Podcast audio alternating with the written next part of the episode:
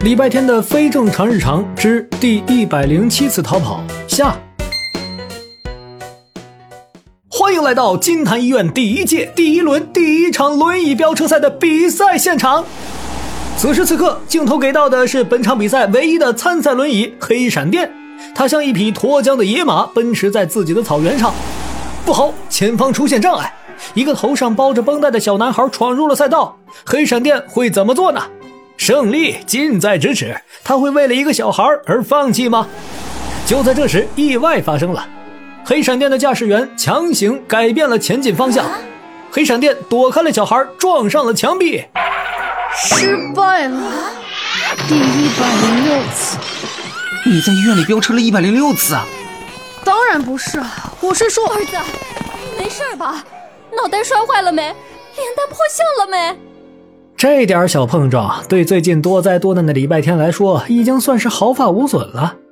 可麻烦的是，和韩梅梅一起赶来的还有不少医护人员。医院的监控和一路上的病人都看见了，刚才是礼拜天在驾驶着轮椅横冲直撞。他要怎么解释呢？对不起，我也不知道，就是这个轮椅。儿子，你是不是中毒后遗症还没好呀？又产生幻觉了？怎么还跟轮椅说话呢？还认识我吗？唉，果然又是这把轮椅。就在韩梅梅着急的扶起礼拜天，想再带他去做检查时，他身后的医生伯伯将轮椅立了起来，说出了让母子俩疑惑的话：“最近每次有人坐上去，总会出现一些大大小小的意外。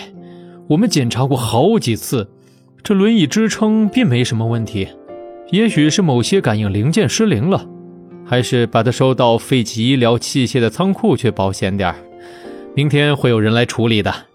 轮椅就这样被带走了。比起之前的激情澎湃、活力四射，他此刻居然不声不响、沉默不语，像是沉浸在一种浓浓的悲伤中。礼拜天望着他被护士带走，自己也被韩梅梅带回了病房。之后，他一直安静地盯着天花板。等到傍晚时分，还梅梅出去买晚餐时，他才敲了敲自己右手边的病床护栏。请问你知道废弃医疗器械仓库怎么走吗？你要不要听听你自己在说什么话？我们好好的器械，为什么会知道废物仓库怎么走？你骂谁呢？抱歉，你呢？墙壁，知道怎么走吗？我不知道，孩子，我只能告诉你。他不在这栋楼里，不然我应该知道。后来礼拜天问了一只路过的蝴蝶，蝴蝶问了蚂蚁，蚂蚁问了电梯，电梯问了导航机器人。几经波折，总算在自己的手心里画出了一张清晰的路线地图。这天夜里，护士最后一次查房结束了，韩梅梅在陪护床上睡着了。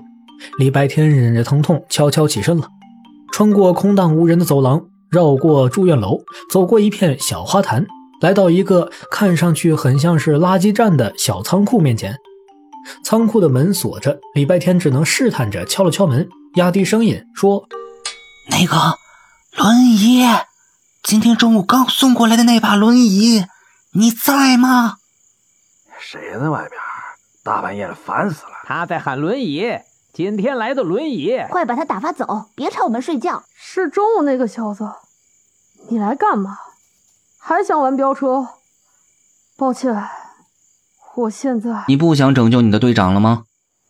门后的轮椅没了动静，礼拜天也没有说话，他疲惫的背靠着仓库的门坐了下来。过了许久，门后才再次传来轮椅的声音，这回听起来有精神多了。队长会用轮椅漂移过弯，整个医院都是我们的赛道。我们默契十足，配合一流，没有人会是我们的对手。队长喜欢穿红色的衣服，那代表着胜利，但他穿的机会不多。大部分时候，他都必须穿病号服。队长说，总有一天。我们会夺得世界轮椅飙车锦标赛的冠军。可是我守着体育频道看了好几个月，才知道根本没有那个比赛。哈哈，你的队长是个骗子。对啊，你你不知道他一个人絮絮叨叨说了多少话。他还说最后一次手术结束后，他就会跑着去报名参赛。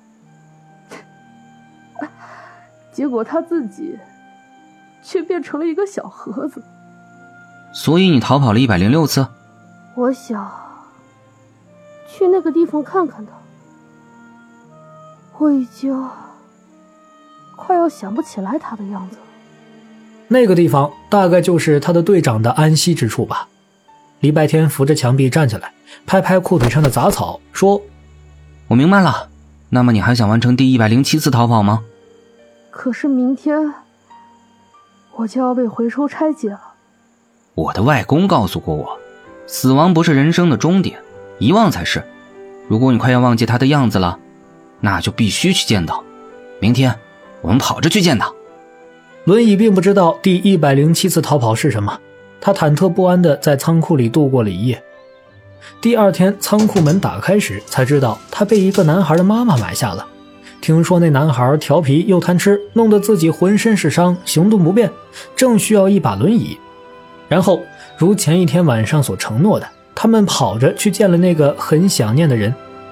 那人在墓碑上的照片里，笑容灿烂，神采飞扬，明媚如春光。